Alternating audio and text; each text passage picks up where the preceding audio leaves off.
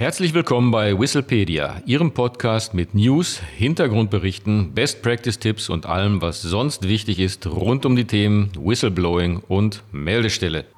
Auf geht's! Hallo und herzlich willkommen zu einer neuen Ausgabe von Whistlepedia. Hier sind wieder Adrian König und Martin Walter. Sollen Hinweise in einem Hinweisgebersystem auch von externen abgegeben werden können? Was spricht dafür und was spricht dagegen? Antwort hierauf gibt eine empirische Untersuchung. Ist eine hinweisgebende Person nicht im Unternehmen bzw. der Dienststelle beschäftigt, so spricht man von externer Hinweisabgabe. Zu denken ist hier beispielsweise an einen Lieferanten, der Unregelmäßigkeiten im Einkauf eines Unternehmens bemerkt. Externen Hinweisgebern wird mitunter unterstellt, dass häufig Falschmeldungen abgegeben werden, so könnten Lieferanten ja versuchen, sich durch falsche Anschuldigungen gegenüber einem Wettbewerber Vorteile zu verschaffen. Aber stimmt das eigentlich, dass externe Hinweise öfter falsch sind als interne?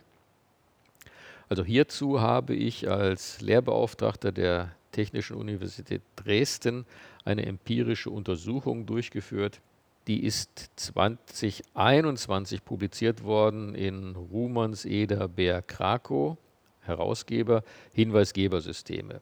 Und das Ergebnis der Untersuchung basiert auf den Antworten von 43 Unternehmen.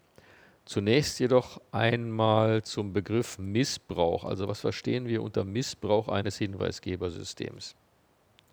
Der Missbrauch eines Hinweisgebersystems ist die bewusst falsche Meldung eines unterstellten Fehlverhaltens einer im Unternehmen oder der Dienststelle beschäftigten Person.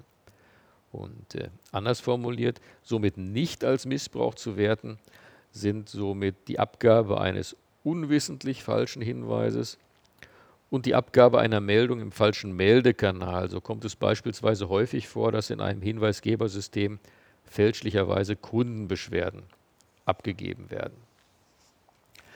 Jetzt aber zur empirischen Untersuchung zurück und äh, wird das Hinweisgebersystem für Externe geöffnet, so das Ergebnis der Untersuchung steigt der Prozentsatz eindeutig nicht missbräuchlich abgegebener Hinweise von 80 Prozent auf 85 Prozent.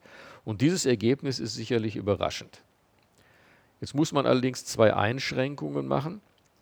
Durch die Öffnung des Hinweisgebersystems für Externe sinkt der Anteil der Hinweise, die eventuell missbräuchlich sind, deutlich. Neben dem erwähnten Anstieg der eindeutig nicht missbräuchlichen Hinweise zeigt sich ebenso ein geringer Anstieg der eindeutig missbräuchlichen Hinweise. Zweitens, die Validität der Untersuchung ist bei dieser speziellen Frage begrenzt, da nur sechs Unternehmen externe Hinweisabgabe nicht zugelassen hatten. Ich darf noch mal wiederholen, 43 Unternehmen haben sich beteiligt, aber nur sechs haben externe Hinweisabgabe nicht zugelassen. Insgesamt, und das zusammenfassend, kann man aber auch sagen, ähm, dass eine Öffnung des Hinweisgebersystems für Externe nicht zu einem höheren Prozentsatz falscher Hinweise führt. Und als Konsequenz daraus kann man formulieren, dass Unternehmen und Dienststellen also gut beraten sind, ihr Hinweisgebersystem für Externe zu öffnen. Ja, vielen Dank, Martin. Das soll es für heute auch schon gewesen sein. Wenn Sie aber noch Fragen und Anregungen haben, dann wenden Sie sich gerne an uns unter podcast.hinweisgebersystem24.de oder besuchen Sie uns auf unserer Website unter hinweisgebersystem24.de. Vielen Dank. Auf Wiederhören.